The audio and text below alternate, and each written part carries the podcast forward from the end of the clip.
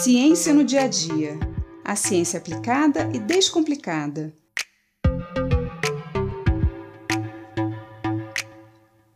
Você já ouviu falar em microplásticos? Sabe por que eles são tão perigosos para a nossa saúde e para o meio ambiente? Os microplásticos são partículas muito, muito pequenas, que muitas vezes são derivadas de embalagens plásticas, como caixas, sacolas, garrafas, tampinhas, que vão se quebrando e se fragmentando em pedacinhos microscópicos. Nossas roupas também contêm muitas fibras sintéticas, como nylon, acrílico e poliéster. São todos tipos de plásticos, que vão se soltando a cada lavagem e acumulando nos rios e nos oceanos. Muitos cosméticos, cremes esfoliantes e cremes dentais também possuem microesferas de plástico. Os pellets, que são pequenas esferas de plástico usadas como matéria-prima para a fabricação de plásticos maiores nas indústrias, também são uma grande fonte de microplástico no ambiente, principalmente quando não são descartados corretamente. Mas como pedaços tão pequenos de plástico podem fazer tanto mal? O plástico é um material muito difícil de ser degradado pelos microorganismos e por isso persistem no ambiente por muitos e muitos anos. O papel, por exemplo, é feito de celulose, uma fibra vegetal.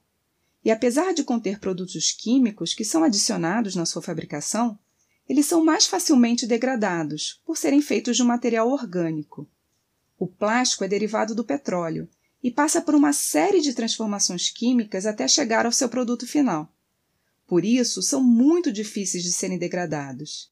E ainda que eles sejam quebrados pela ação da temperatura, da umidade e da radiação solar, eles não desaparecem, apenas ficam menores.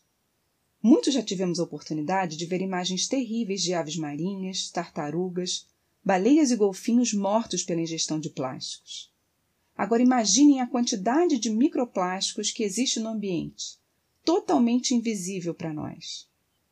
Estudos científicos já demonstraram uma grande quantidade de microplásticos na água que nós bebemos e até no ar que respiramos.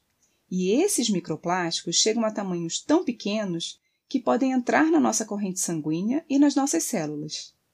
Os plásticos, tanto fragmentados quanto inteiros, também podem liberar substâncias tóxicas como bisfenol A ou BPA, que é um desregulador hormonal e por isso pode afetar o nosso sistema endócrino, onde nossos hormônios são produzidos. Mas o que nós podemos fazer para evitar isso?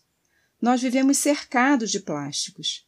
São eletrodomésticos, eletrônicos, carros, brinquedos, roupas, embalagens e todo tipo de material descartável.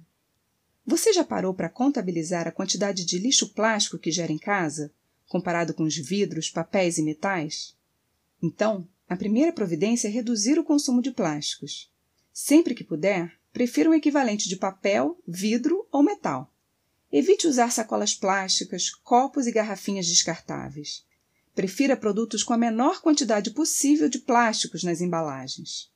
É muito importante também separar o lixo e encaminhar o que for possível para a reciclagem. Se não for possível evitar o plástico, escolha aqueles tipos que podem ser reciclados e cuide para que ele seja de fato reciclado quando você não for mais usá-lo.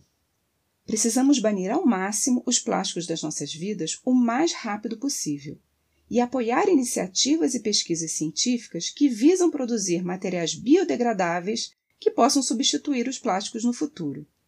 Nossa sobrevivência nesse planeta depende disso. E se cada um fizer a sua parte, é possível sonharmos com um futuro melhor para as próximas gerações. Eu sou Mariana Guinter, bióloga e professora da Universidade de Pernambuco, e esse foi mais um Ciência no Dia a Dia.